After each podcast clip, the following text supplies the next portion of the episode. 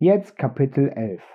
Und es ward mir ein Rohr gegeben, einem Stecken gleich, und sprach, stehe auf und miss den Tempel Gottes und den Altar und die darinnen anbeten. Aber den Innenchor des Tempels wirf hinaus und miss ihn nicht, denn er ist den Heiden gegeben. Und die heilige Stadt werden sie zu treten 42 Monde. Und ich will meine zwei Zeugen geben, und sie sollen Weissagen 1260 Tage, angetan mit Säcken. Diese sind zwei Ölbäume und zwei Fackeln, stehen vor dem Gott der Erden. Und so jemand sie will beleidigen, so geht das Feuer aus ihrem Munde und verzehret ihre Feinde. Und so jemand sie will beleidigen, der muss also getötet werden. Diese haben Macht, den Himmel zu verschließen dass es nicht regnet in den Tagen ihrer Weissagung, und haben Macht über das Wasser, zu wandeln im Blut und zu schlagen die Erde mit allerlei Plage, so oft sie wollen. Und wenn sie ihr Zeugnis geendet haben, so wird das Tier, das aus dem Abgrund aufsteigt, mit ihnen einen Streit halten und wird sie überwinden und wird sie töten. Und ihre Leichnam werden liegen auf der Gassen der großen Stadt die da heißt geistlich die Sodoma und Ägypten, da unser Herr gekreuzigt ist. Und es werden ihre Leichnam etliche von den Völkern und Geschlechtern und Sprachen drei Tage und einen halben sehen und werden ihre Leichnam nicht lassen in Gräber legen. Und die auf der Erde wohnen, werden sich freuen über ihn und wohl leben und Geschenke untereinander senden denn diese zwei Propheten quälten die auf Erden wohnen. Und nach drei Tagen und einem halben fuhr in sie der Geist des Lebens von Gott. Und sie traten auf ihre Füße. Und eine große Furcht fiel über die sie sahen. Und sie hörten eine große Stimme vom Himmel zu ihnen sagen, Steiget herauf. Und sie stiegen auf in den Himmel, in einer Wolken, und es sahen sie ihre Feinde. Und zu derselben Stunde ward ein groß Erdbeben, und das zehnte Teil der Stadt fiel, und wurden getötet in der Erdbebung siebentausend Namen der Menschen. Und die anderen erschraken und gaben Ehre dem Gott des Himmels. Das ander Weh ist dahin. Siehe, das dritte Weh kommt schnell. Also das elfte Kapitel ist sehr herausfordernd. In den ersten zwei Versen hören wir, dass Johannes den Tempel messen soll und die da drin anbeten zählen soll. Jetzt ist die Frage, welchen Tempel bitte? Schließlich gilt ja das Volk Gottes als Tempel. Andersherum bekommen wir aber auch immer wieder gesagt, dass der Tempel im Himmel gesehen wird. Aber da die Ungläubigen die heilige Stadt 42 Monate verwüsten werden und in dem nächsten Vers, nämlich im Vers 3, gesagt wird, dass die zwei Zeugen kommen werden und 42 Monate Weissagen in Buße und Reue, nämlich in Sack heißt in Buße und Reue. Das zeigt uns dann schon mal auf, dass das wahrscheinlich parallel läuft. Und dann schreibt die Schrift im Vers 4, diese Zeugen sind zwei Ölbäume und zwei Fackeln vor dem Gott der Erde. Jetzt wissen wir aus Kapitel 4, dass Fackeln die Geister Gottes sind. Ölbäume stehen für Salbung. Also das Öl steht für Salbung. Und die zwei Bäume, laut Hesekiel 37, sind das Haus Juda und Israel. Hesekiel 37 beginnt damit, dass Hesekiel ein Feld sieht mit verdorrten Knochen, Leichen. Und in ihnen kommt wieder das Leben und da wachsen Muskeln, Sehnen, Haut, alles wächst da wieder dran. Und dann sagte der Herr zu Hesekiel, Du Menschenkind, nimm dir ein Holz und schreibe darauf, des Juda und der Kinder Israel samt ihren Zugetanen. Und nimm noch ein Holz und schreibe darauf, des Josef, nämlich das Holz Ephraim und des ganzen Hauses Israel samt ihren Zugetanen. Und tue eins zum anderen zusammen, dass ein Holz werde in deiner Hand. Und wo wir hier lesen Holz, steht eigentlich Baum. Nimm einen Baum und schreibe drauf Juda, nimm einen anderen Baum und schreibe drauf Israel. Und da ist schon die Rede von den Zugetanen. Das heißt, von denen, die nicht in dem Volk Gottes geboren wurden, die bekehrt wurden durch den Heiligen Geist und sich dem Volk angeschlossen haben. Also Heiden im Endeffekt. Schon im Alten Testament wird gesagt, dass die Verheißungen Gottes auch an die Ungläubigen geht, sofern sie sich entschieden haben, zum Volk Gottes gehören zu wollen. So, und es gibt ständig die Diskussionen, wer sind diese zwei Zeugen? Mose, Elia und keine Ahnung, was da noch alles im Gespräch ist. Aber Hesekiel Kapitel 37 ab Vers 15 zeigt es uns auf. Es ist das Volk Gottes. Es sind also die aufrichtig Gläubigen, welche mit dem Heiligen Geist erfüllt sind. Und wenn du mir immer noch nicht glaubst, dann müssen wir in Sacharja 4 gucken. Und der Engel, der mit mir redete, kam wieder und weckte mich auf, wie einer vom Schlaf erwecket wird, und sprach zu mir, was siehest du? Ich aber sprach, ich sehe und siehe, da stund ein Leuchter ganz gülden mit einer Schale obendrauf, daran sieben Lampen waren und je sieben Kellen an einer Lampe, und zwei Ölbäume dabei, einen zur rechten der Schale, den anderen zur linken. Und ich antwortete und sprach zu dem Engel, der mit mir redete, Mein Herr, was ist das? Und der Engel, der mit mir redete, antwortete und sprach zu mir, Weißt du nicht, was das ist? Ich aber sprach, Nein, mein Herr. Und er antwortete und sprach zu mir, Das ist das Wort des Herrn von Zerubabel. Es soll nicht durch Herr oder Kraft, sondern durch meinen Geist geschehen, spricht der Herr Zebaoth. Das war jetzt bis Vers 6. Ab Vers 11 dann, und ich antwortete und sprach zu ihm, was sind die zwei Ölbäume zur rechten und zur linken des Leuchters? Und ich antwortete zum andern Mal und sprach zu ihm, was sind die zwei Zweige der Ölbäume, welche stehen bei den zwei güldenen Schnäuzen des güldenen Leuchters, damit man abbricht oben von dem güldenen Leuchter. Und er sprach zu mir, weißt du nicht, was die sind? Ich aber sprach, nein, mein Herr. Und er sprach, es sind die zwei Ölkinder, welche stehen bei dem Herrscher des ganzen Landes. Und wenn wir in der Elberfelder schauen, dann steht in Sacharja 4, 14, da sprach er, dies sind die beiden Söhne des Öls, welche bei dem Herrn der ganzen Erde stehen. Und das Wort, was für Öl benutzt wird, ist nach dem Strong das Wort H3323 Jitscha. Und Jitscha heißt Öl, Gesalbten. Das sind also die gesalbten Söhne des Herrschers der Erde. Und der Herrscher der Erde in der Prophetie, nicht in der Gegenwart, wird Jesus Christus sein. Und er hat nur zwei Söhne, Haus Israel und Haus Juda. Und auch dann macht auch erst Sinn, wenn wir den Rest des Kapitel 11 lesen.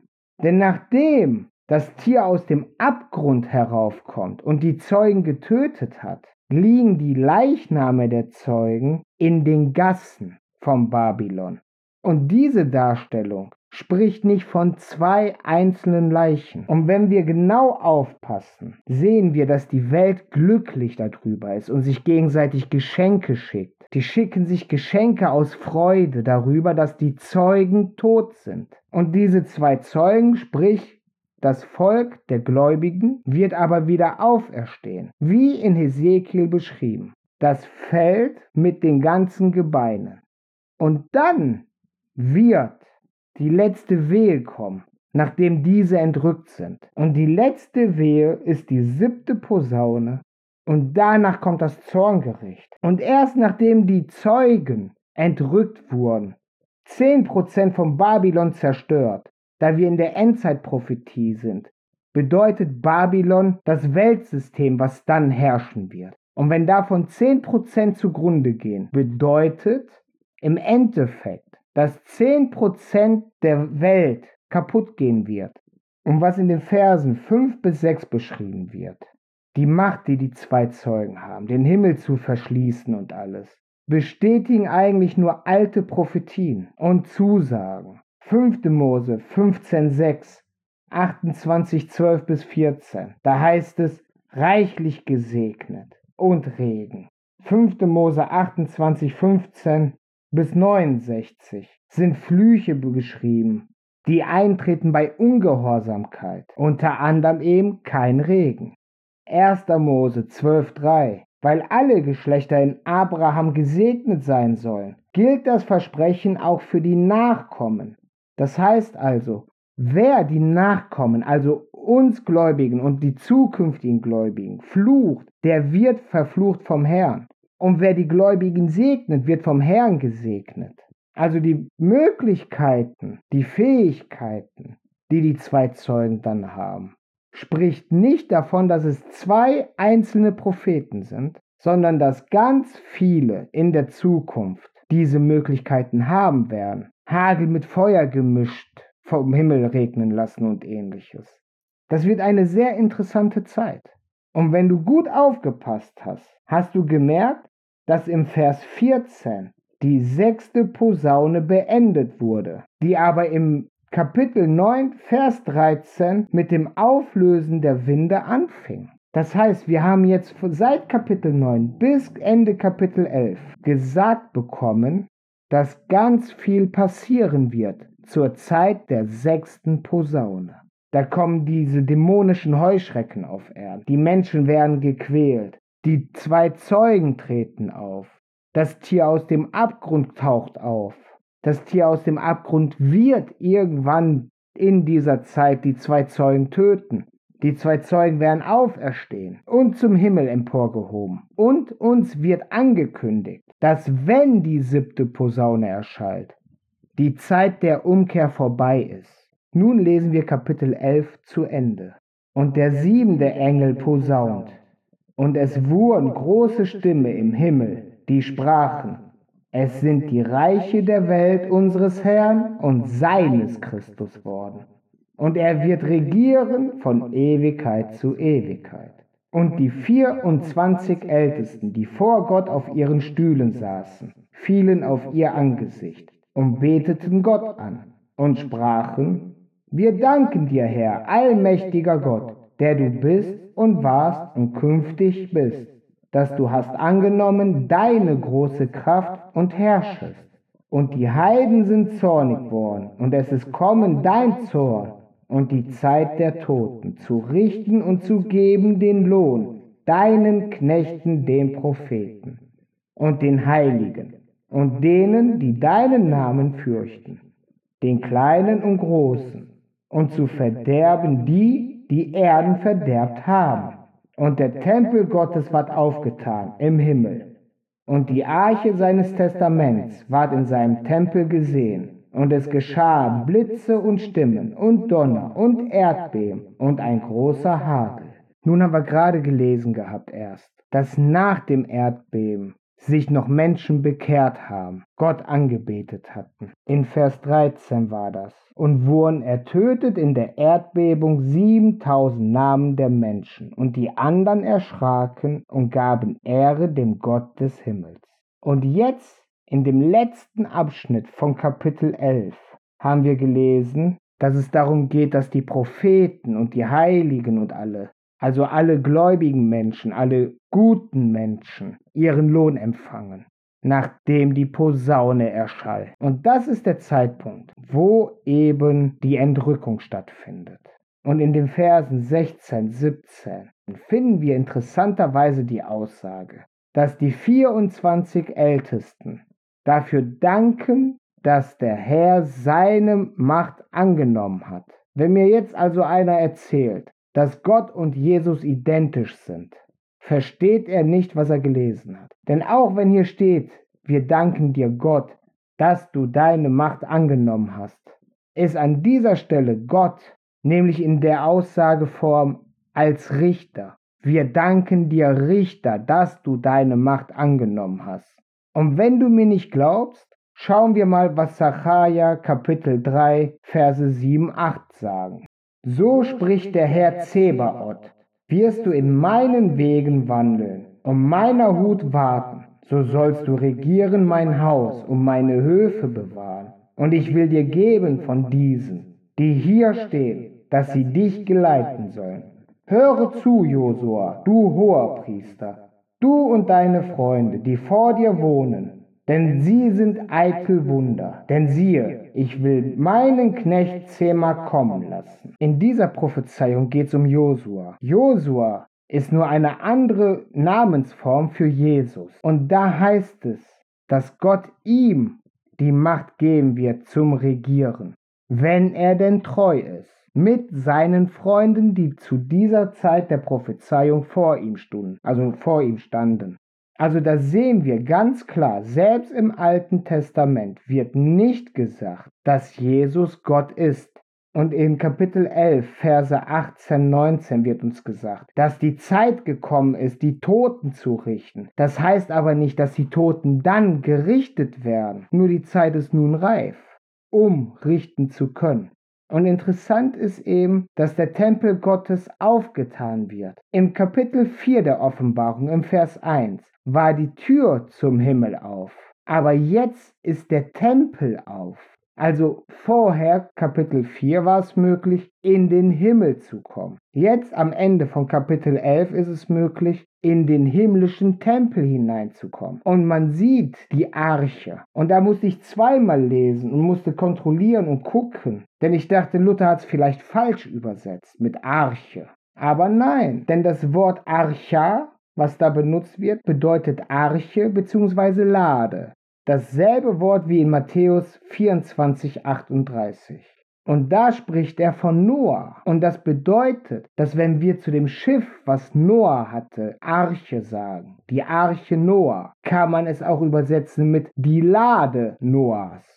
Das fand ich sehr interessant. Denn was war denn in dieser Lade, die im Tempel war? Da waren die zehn Gebote und alles. Und diese Lade, die sehen wir dann bei Gott im Tempel stehen, am Ende von Kapitel 11. Ich hoffe, ich konnte dir jetzt aufzeigen, dass Kapitel 10 und 11 sehr viele Querverbindungen zum Alten Testament haben. Ich hoffe, ich konnte dich zum Denken anregen, denn wir werden sehen, dass was jetzt in 10 und 11 gesagt wurde, in Verbindung mit den Prophetien aus dem Alten Testament, wird sich in den nächsten Kapiteln bestätigen, nämlich, dass nicht nur die Gläubigen, die von Natur aus, von der Abstammung her zum Gottesvolk gehören, gesammelt werden. Und wenn wir später weiterlesen, sehen wir auch, dass die Offenbarung nicht chronologisch aufgeschrieben wurde. Würden wir nach der Chronologie der Ereignisse gehen, die in der Offenbarung behandelt werden, dann müssen wir nach Kapitel 11 mit Kapitel 14 weitermachen. Denn Kapitel 12 ist nochmal eine Zusammenfassung. Rückblick, Gegenwart zur Zeit Johannes und Vorausschau, was das Volk Gottes anbelangt. Und der Hass des Drachen, des Satans auf dieses Volk. Und Kapitel 13 gibt uns nur noch einmal eine ausführliche Beschreibung des ersten Tieres, nämlich das Tier aus dem Abgrund, und eine Beschreibung des zweiten Tieres, nämlich Babylon. Das heißt also ganz klar, Kapitel 12 und 13 haben nichts mit der Abfolge der Ereignisse direkt zu tun. Das sind nur Zusatzinformationen für uns, damit wir besser lernen zu unterscheiden, was ist das erste Tier, was ist das zweite Tier und um was geht eigentlich der Kampf zwischen Satan und dem Volk Gottes? Die Endzeitprophetie an sich, die geht erst in Kapitel 14 weiter. Aber das behandeln wir dann in der nächsten Folge, denn aktuell weiß ich ernsthaft nicht, wie ich das weiter erklären soll. Vermutlich werde ich, wie gesagt, aufgrund der Chronologie der Ereignisse mit Kapitel 14 weitermachen. Aber merken wir uns jetzt erst einmal, dass die Gläubigen entrückt werden. Ende am Kapitel 11. Ich bedanke mich, dass du bis zum Ende zugehört hast. Bis zum nächsten Mal.